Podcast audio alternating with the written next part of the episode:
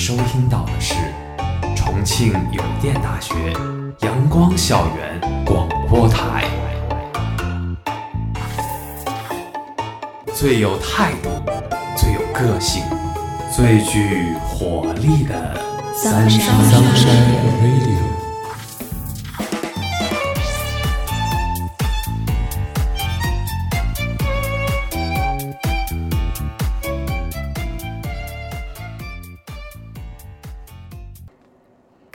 爱的听众朋友们，大家下午好，欢迎收听今天的阳光校园广播台，我是主播幺六，我是主播陌生。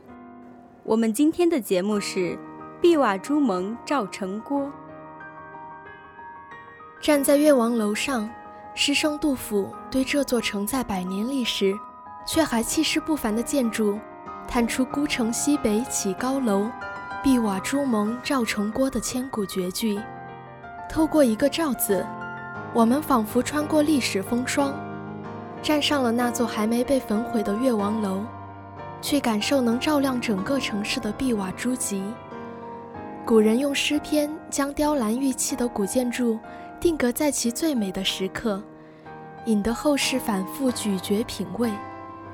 因为中国的古建筑可以是凝固的诗。且比诗更华美、更厚重、更感人至深。它也可以是凝固的古典音乐，打上时代的烙印，演奏着历史的遗声，歌咏着鳞次栉比的浮华惊艳。它更可以是凝固的历史，是一本无字之书，在每一个时代，在每一片土地上都留下自己特有的印记。一砖一瓦间流淌着历史，飞檐斗拱中见证着文明。建筑不仅是技术与艺术的结合，还渗透着由历史积淀而来的人文情怀。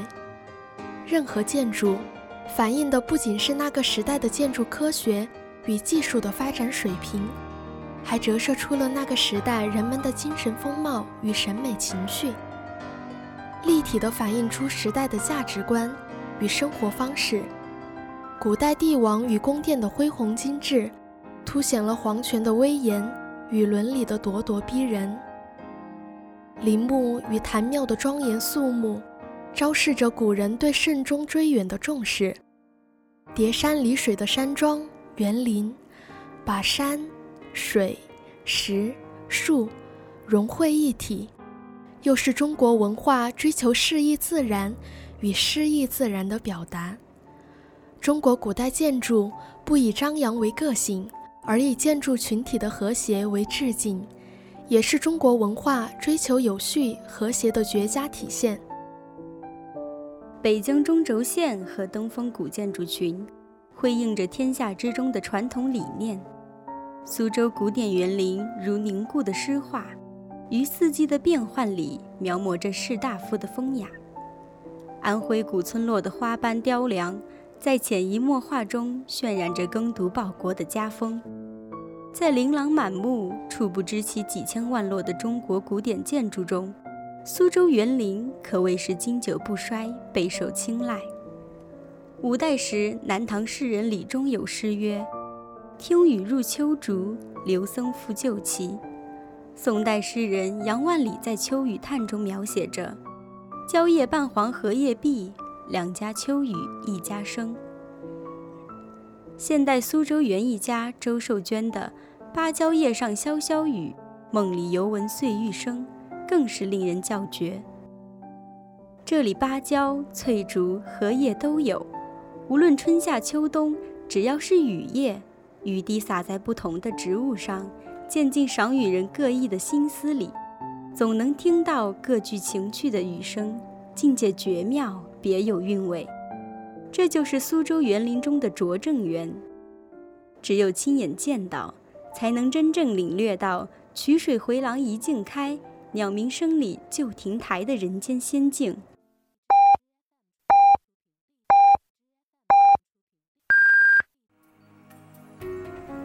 现在是北京时间下午六点，您收听到的是重庆邮电大学阳光校园广播台。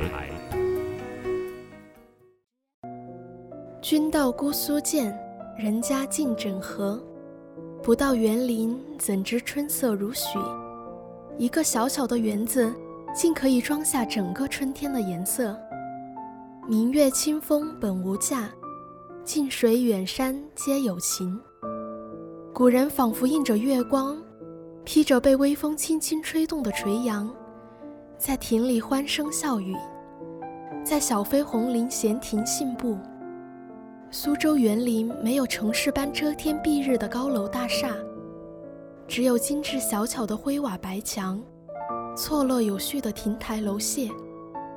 这样一抬头，便毫不吝啬地看到了蓝天；一低头，便见着绿波中荡漾的江南。撑着一把伞入园，聆听着小雨滴落在灰青石瓦上，再顺着屋檐滑下。洒在伞上的清脆之声，看着灰扑扑的墙和青石板上鲜绿的青苔，沿着石板小路，向着曲径通幽处，开始了梦回江南之旅。穿过玲珑的木桥，看着岸边游人如织，不禁想起柳永的“烟柳画桥，风帘翠幕，参差十万人家，脚首昂视。”但见山石多姿，嶙峋而傲慢，密林有情，亲近却还疏远。曲径通幽，中见疏朗与风致。左顾右盼，见墨瓦飞檐掩青天，廊外芭蕉三两片，衬着斑驳的城墙，显得素雅淡静。穿过小道，扶着白墙，看着轻雾弥漫，听着雨点叮咚。便迫不及待地拐进了拙政园。拙政乃拙者之为政也。抬头仰望，即使高大的石砖上“拙政园”三个鎏金大字，经历史的洗礼后已略显沧桑，但那闪耀着的金边与四周质朴的砖石相映衬，彰显独特气质，人是别处无可比拟的。眼前的木门半掩半开，雕栏相望。一眼望去，好似一幅淡妆浓抹总相宜的国画。纵观全园，园中央是一大清池，夏季未至，荷花未开，只有那无穷碧的接天莲叶，还少了那映日荷花的别样红。整个园林布局错落有致，亭台楼阁依水而建，各种颜色细看皆独特鲜明，又与周围环境融为一体。碧波与蓝天交辉，层层铺开，温柔细腻。绿意喧哗于园内，细雨飘渺在空中。远处的北塔寺若隐若现，似乎园林不再囿于一方天地，而是延伸着，虚虚幻幻，兴许应了那句“小隐隐于野，大隐隐于市”的佳话。黛瓦红墙，依水小巷。江南的美浸润在涟漪中，浸润在它的古色古香中，一草一木都撰写着这座繁华小城的诗情画意，一砖一瓦都讲述着这座历经千年古城的动人情缘。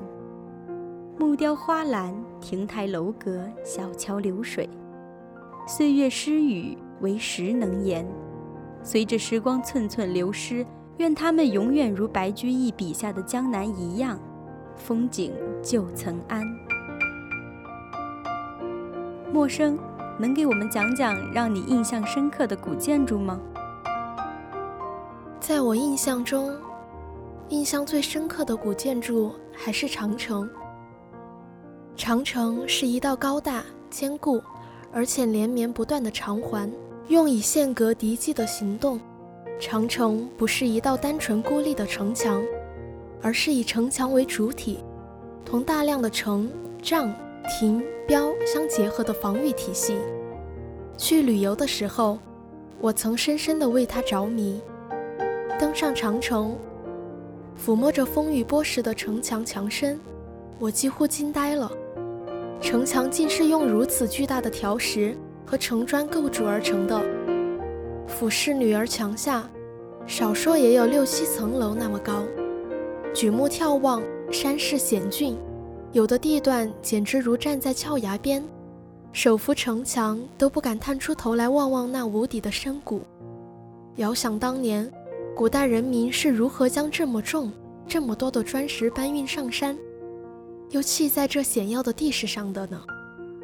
如果说这是一个谜的话，那么有一点不是谜，倒是可以肯定的：万里长城是古代劳动人民智慧与汗水的结晶，是历史建筑史上的奇迹，是我们伟大祖国民族精神的象征。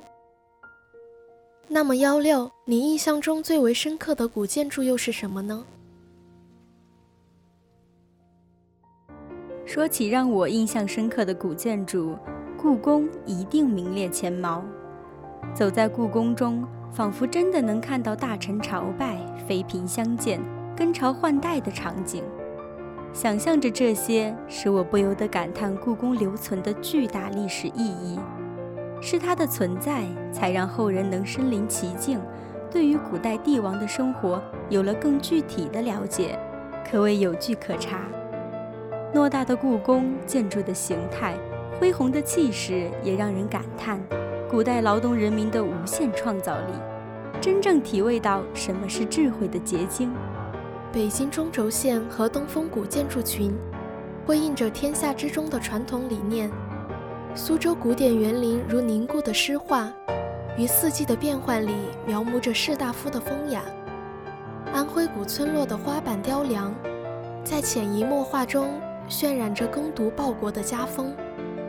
这些古建筑俨然成为了城市的立体名片，是一个城市曾经发展兴盛最有力的证据。其蕴含的历史文化，也是一个城市的精神文明象征。建筑被誉为石头的史书，凝固的历史，是包罗万象的空间艺术。透过那斑斑驳驳的一砖一石，我们看到了华夏文明的历史积淀，也读出了其中包含的礼仪制度、宗族家庭观念、天人合一的思想精神。譬如，庭院是千百年来中国建筑的主要表现形式，在以房屋为核的形制中。装载着中国人的思想观念和审美情趣，这种内向封闭而又温馨舒适的院落空间，曾经滋养培育了一代代中国人的性情和性格，以致成为最为普遍的传统生活方式。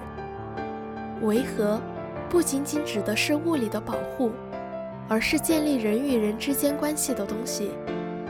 这种独立而完整的空间。会让人感受到安全感和归宿感，这些思想精神也生动地体现在我们耳熟能详的成语里。像我们常说的“门当户对”中的“户对”，就是指置于门楣上或门楣双侧的砖雕、木雕，作为装饰门框的构件。形状有圆形与方形之分，圆形为文官，方形为武官。它通常成对出现。故称户对，家宅户对的多少、大小，与官职高低成正比。于是，在后世衍生出“门当户对”一词，用来形容婚嫁双方各方面都很相配。说到这里，那么幺六，你还能想起来哪些成语与古建筑有关吗？我想起“光耀门楣”这个成语。所谓门楣，就是正门上方门框上部的横梁，一般都是粗重实木制就。门楣在唐代陈洪的《长恨歌传》中，“男不封侯，女作妃，看女却为门上楣”，是做能光大门第的女儿的意思。现在脍炙人口的词汇“光耀门楣”，其实就是人们对于权力和财富向往的一种直观表达。古人的门前也有要求，官员们讲究门高于路，所以门前要有台阶，但这台阶可不能随便修，也要按照制度来。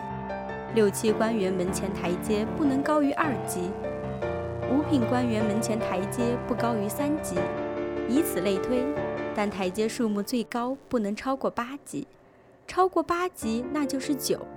九乃数之极，那是代表顶点的数，除了皇帝，谁也不能用。随着官员晋升，门前台阶数目会慢慢增加。文人们经常谈的一个词“晋身之阶”，其中“阶”就从这儿来。陌生，你能和我们分享一个有关古建筑的成语吗？相信大家都听过“八面玲珑”这个成语。或许在大家，或许在大家印象中，这个成语与古建筑应该没有什么关联。不过，据我发现，它原来是指室内各面窗户敞通明亮的，现在确实用来形容窗户很少见了。古建筑中的文化从立体转向平面。从隐晦变为直白，在成语和词语中体现得淋漓尽致。穿过曲折的回廊，拐一个弯儿，在空蒙的夜色中看见一轮明月。东风袅袅，霜白的月色洒在踱步行人的肩头。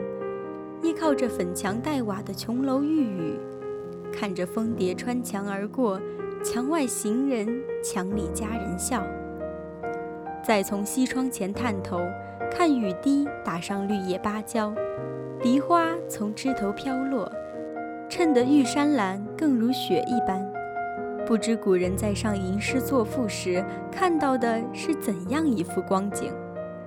这些古建筑承载了历史千年，不仅仅给人们留下美的印象，更是能让人联想起古人寄予其中的浓烈情感。通过文人墨客的笔触，我们感知了李清照“地里春晚，重门深院，草绿阶前”的忧恨绵绵，体会了辛弃疾“栏杆拍遍，却无人会登临意”的愤懑无奈，也能读懂到诗仙“故人西辞黄鹤楼，烟花三月下扬州”的离别不舍。原来，古典建筑不只承载了历史，也承载了历史中的人。历史中的情，除了文化的体现，古建筑拥有如此重要的地位，还包括另一个原因：工匠们的智慧技艺。飞檐翘角、雕梁画栋、屋脊神兽，每一处设计都恰到好处。五步一楼，十步一阁，廊腰漫回，檐牙高啄，各抱地势，勾心斗角。在这错综复杂的层台叠榭里，中国匠人的精巧智慧就不言而喻了。建筑中最关键的当属结构了。古建筑中，不同的地域用到的结构不尽相同。汉武帝时期的井干楼属于比较原始的结构，就是木头两端砍两个榫口，一个一个咬在一起，叠起来。这种建筑主要集中在云南的西北部和四川的西部这些盛产木材的地方，充分利用了独特的材料优势。在北方，气候严寒，屋顶厚重，木材不容易腐朽，也不容易长白蚁，就巧妙使用抬梁式；而南方多雨、潮湿，容易遭朽的特点，便衍生出了穿斗式建筑。不仅仅是结构，建筑的色彩也大有讲究。中国古建筑对外观装饰特别讲究，建筑的整体和部分都会进行美化，常使用矿物质材料描绘成色彩丰富的图案，来提升建筑物的美感程度。同时，这种材料也可以对建筑材料起到很好的保护。实现了在外观装饰和实用效果的结合。在建筑中，平民房主要为白色、灰色和绿色，颜色较为质朴；皇室一般使用白色、黄色、红色，颜色鲜艳、富丽堂皇。就像当代的城市规划顶级权威埃德蒙在城市设计中提到。西方的建筑色彩不可能像中国的故宫那样丰富。你进入故宫，从天安门走进去，看到的就是一个非常辉煌的色彩的交响乐。这些极其丰富多样的艺术形式和艺术形象，各式各样的屋顶形态，还有让人眼花缭乱的群组布局，与丰富的色彩融合在一起，形成了中国古建筑独特的建筑特点。就这样，智慧、文化、历史、艺术交织融合，浸润在红墙绿瓦、水榭楼台中。缔造出伟大的中国建筑，生生不息，悠远绵长。陌生，你有了解过古建筑中智慧使用的例子吗？榫卯是极为精巧的发明，这种构建连接方式，使得中国传统的木结构成为了超越当代建筑排架、框架或者钢架的特殊柔性结构体，不但可以承受较大的荷载。而且允许产生一定的变形，在地震荷载下，通过变形抵消一定的地震能量，减小结构的地震响应。所以，我觉得榫卯结构是特别实用的发明。那么幺六你呢？你印象中有没有哪些古建筑中智慧实用的例子呢？我想给大家讲一下飞檐翘角，檐角翘起。整个屋顶看起来则轻盈自然，少了呆板，多了几分神韵。我国古人自古讲究，虽有人作，宛如天开。不管是园林还是建筑，都欲表达自然之美，而屋角翘起，形成一道完美的曲线，尽显自然之美。值得一提的是，关于檐角翘起的高低与长短，会影响整个屋顶的美观，正如。增之一分则太长，减之一分则太短。因此，古代匠人需有超高的审美能力，才能拿捏得恰到好处。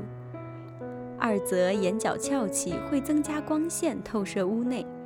我国古建筑檐口多深远，为了使更多光线射进屋内，古人采用了檐角反向上翘起的做法，不可谓不妙。再个，檐角翘起，将屋顶翻成曲面。雨水不再直直地沿屋坡下落，避免了雨水落地四溅的情况，这也体现了古人很大的智慧。古建筑是历史的见证，是文明的结晶，是历史的载体，也是历史的最佳发言人。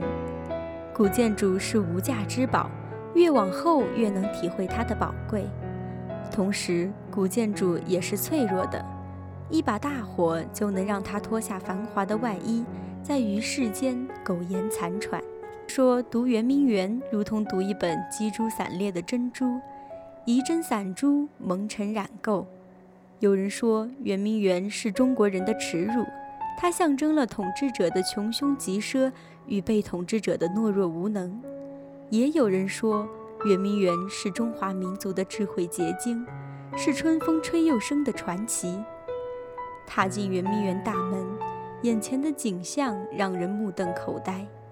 这座昔日压倒群芳、震惊世界的园林建筑奇珍，今日已成了绿丛中断壁颓垣、伤痕累累的废墟。大水法乳白色横梁已经坍塌，两根石柱也已经断裂歪斜，只剩下光秃秃的石门还顽强地屹立着。慢慢闭上眼睛，时光飞快倒退，河水逆流而上，火烧后的满目疮痍还原成昔日的模样，累累伤痕化为乌有，倒塌的石块一点点恢复成原来华美的样子。回廊、曲桥、假山、湖泊以及蜿蜒的河流点缀其中，站在大水法的屋顶上远眺，雕栏花窗。白石台基，曲折游廊，别致轩饰，轩峻壮丽，处处透着高雅之气。林木疏落，春意盎然。湖畔亭台楼榭错落有致，让人不禁想到：绿树阴浓夏日长，楼台倒影入池塘。雕梁画栋，朱廊玉桥，红曲绿柳，一切都美如画。时光飞逝，场景变换，远处一群手举火把的强盗蜂拥而至，火云满山凝未开，飞鸟千里不敢来。烈火燎原，烧了整整三天三夜，富丽堂皇的宫殿化为了废墟。残垣断壁上飘散着袅袅的青烟。太阳出来了，阳光好像加倍的强烈。那被烧毁的断墙残砌和瓦砾堆，火色犹存。经初起的太阳一照，满目都是红光。转眼间，时空变幻，曾经在泥泞中挣扎的被侵略者，早已抖掉身上的灰烬，屹立于世界的东方。而这一次，火把伸向了曾经的侵略者。二零一九年四月十五日，滚滚浓烟从巴黎圣母院的塔楼尖顶升起。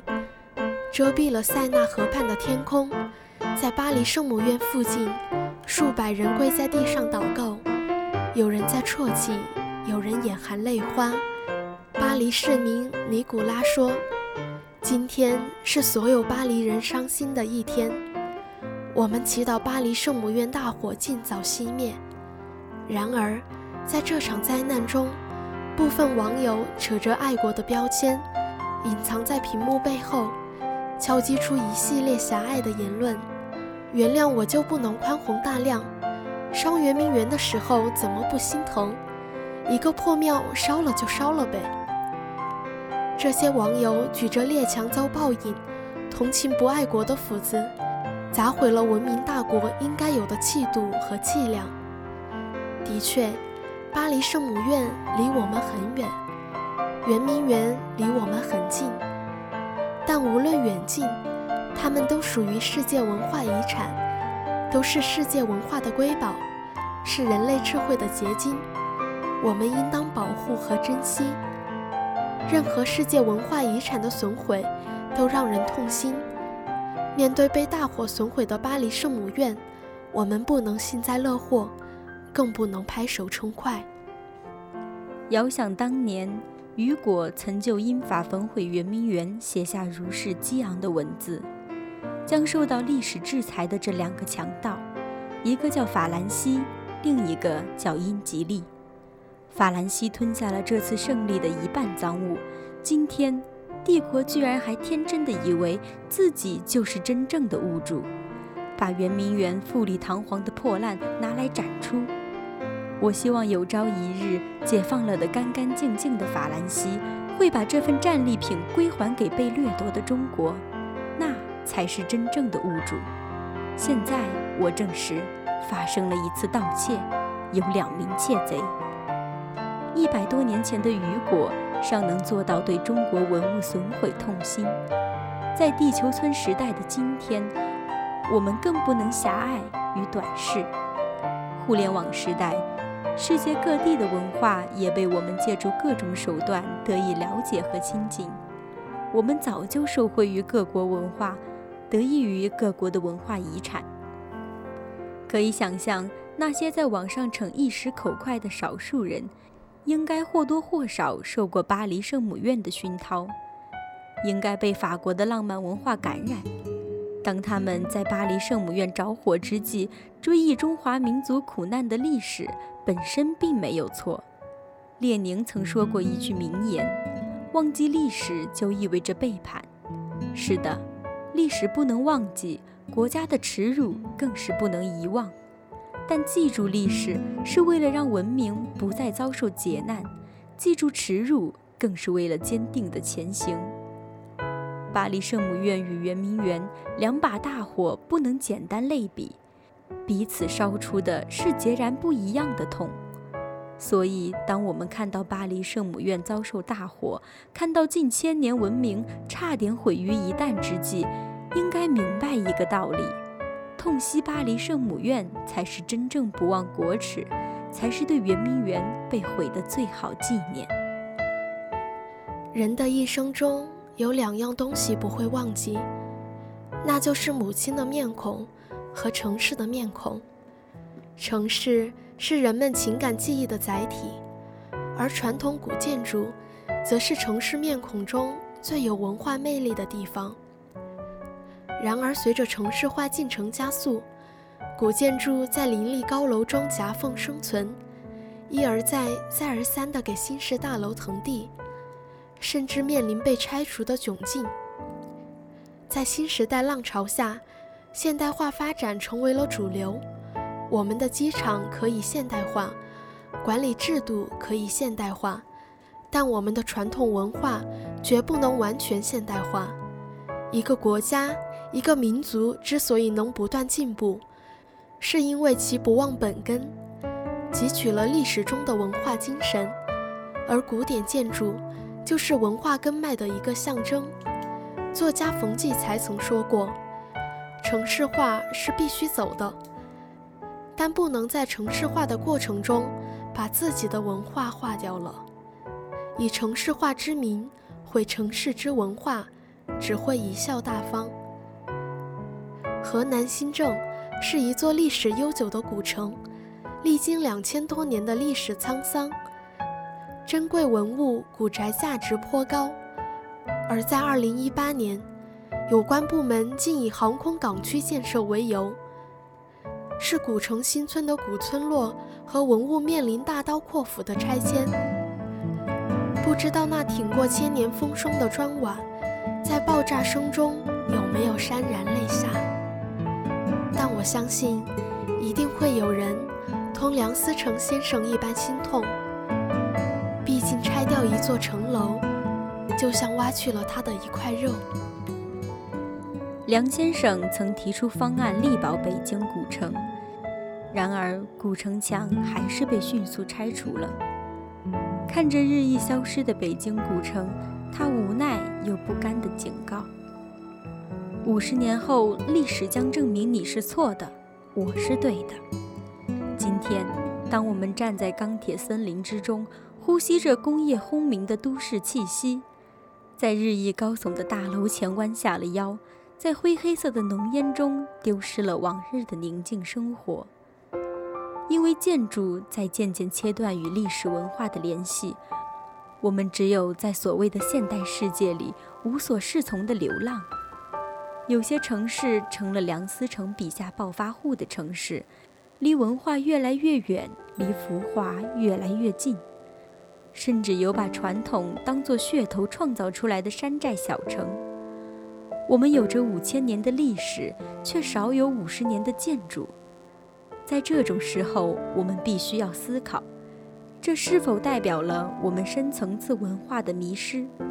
像日本就对古建筑设立了保护制度，世年迁宫，几乎所有的古建筑都受到这个制度的保护，每隔二三十年。日本就把古建筑从头到脚全部拆除，但日本人不是野蛮拆除，而是把这些建筑分解成小模块，然后把这些模块进行严格仔细的筛查，确保每个模块的质量。若发现某一个模块破损了，立刻更换。日本为了保护古建筑的完整和质量，不惜重金修缮。虽然每个国家有不同的保护制度，但是这种重视的精神确确实实值得我们学习。人去意亡是整个古建筑保护普遍存在的问题。随着现代化的发展，越来越多古建筑修复技术面临失传的困境，再加上老一辈修复人才流失，新一代人才供给不足。导致古建筑修复出现了人才缺口与断层。在这种情况下，故宫做出了表率，采取了一些为文物修复者解决北京户口、采取事业编制等留住人才的措施。通过建立工匠招募、考核与培训机制，建立官式古建筑修复材料供应基地，同时制定了材料性能标准。为古建筑修复培养与储备新生力量。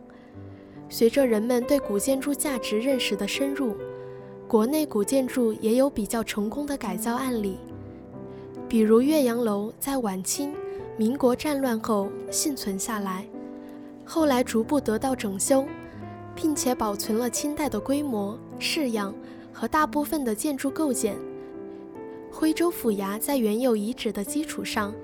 参考府志公谢图等大量文献资料，进行大规模复建，并且府衙遗存下来的柱子、墙体等原材料，在工程中都得到了最大程度的利用。在修葺与改造后，许多历史古建筑都获得了重生。不懂得传统的人，正如没有地图的旅行者，不可能远行。中国漫漫的历史长河中留下的灿烂文化，凝固在文物、古村落、古建筑等历史载体中。但由于种种原因，有些传统似乎被遗弃了。传统建筑被拆，手工技艺濒临失传，传统文化不如往日。作为东方文化的发源地之一，拾起并保护传统，才能于文化自信之路驰骋。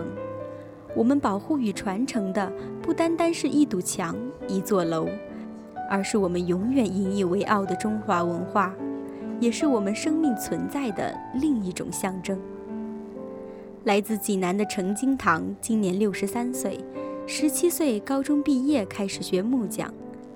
在上世纪八十年代末，他开始涉足古建筑修缮。老陈接手的第一个古建筑修复，是济南珍珠泉巡抚大堂的柱子木质腐烂。他凭借多年的木匠经验，在木材市场找来与原有柱子材质匹配的松木，用千斤顶支起房梁代替柱子受力，对腐朽部分切割替换。用榫卯结构将新老木材插接，再用铁箍加固，最后仿原始颜色上漆，完成修缮。古建筑修缮讲究修旧如旧，能用原始材料就尽量使用，力求最大程度还原建筑本貌。老陈尽管不是科班出身，但有着扎实的木工经验，加上爱学习、肯钻研的劲头，外出时只要看到有古建筑。他就要观察研究明白，还淘来古建筑书籍资料认真学习。三十五年时间，陈经堂参与过珍珠泉巡抚大堂、华阳宫古建筑群、府学文庙、济南提壁堂、老舍旧居博物馆、蔡公时纪念馆等省市重点文物保护单位的修缮改造工程。二零一五年，陈经堂获得了由国务院授予的全国优秀农民工的荣誉称号，至今一直参与卢氏旧居的修缮工作。我一辈子跟木头打交道，认准了这一行了。只要身体允许，我还想继续干下去。这就是一个传统建筑修缮者内心最真实也最质朴的想法。陌生。你能举例谈谈中国对古建筑的保护传承做出过哪些努力吗？我在现实生活中看见的至少有三点。首先，中国在进行修复的过程中，保持了古建筑的原有风貌，保存现状和恢复现状，以确保历史信息的原真性、价值性和完整性。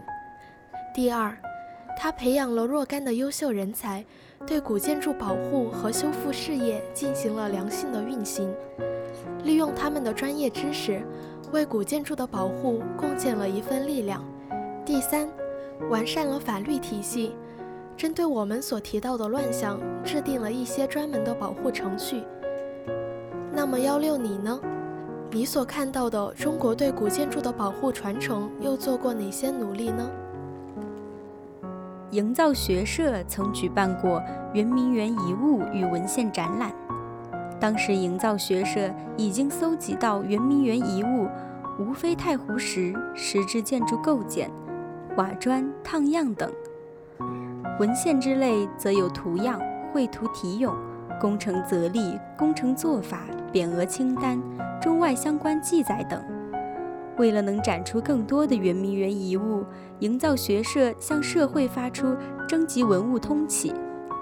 那一纸征集文物通启，固然有其为展览筹措之初衷，可亦不妨视作营造学社以学术团队的微薄之力，试图向民众普及圆明园遗物文献的概念与认知，试图令民众意识，试图令民众意识到。圆明园遗物文献的价值与意义。这一于开展之前不久公开征集产品的方式，可能并不能真正征集到多少珍稀瑰宝。可这一方式本身，不正是一次难得的知识普及与文化宣传的契机吗？古建筑只有保护好，才能传承下来；只有传承下来，才能实现创新。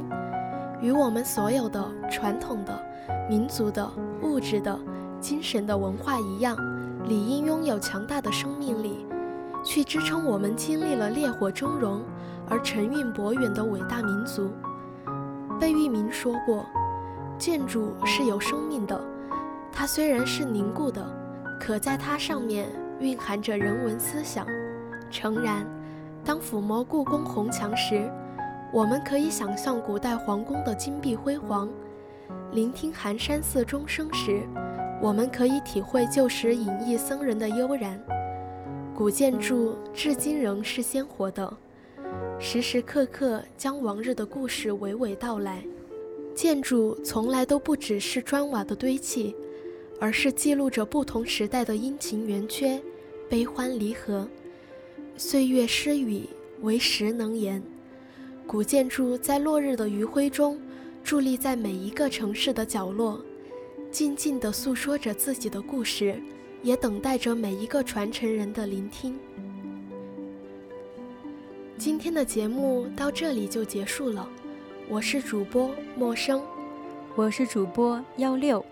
如果你想收听我们的更多节目，欢迎在荔枝搜索电台重庆邮电大学阳光校园广播台。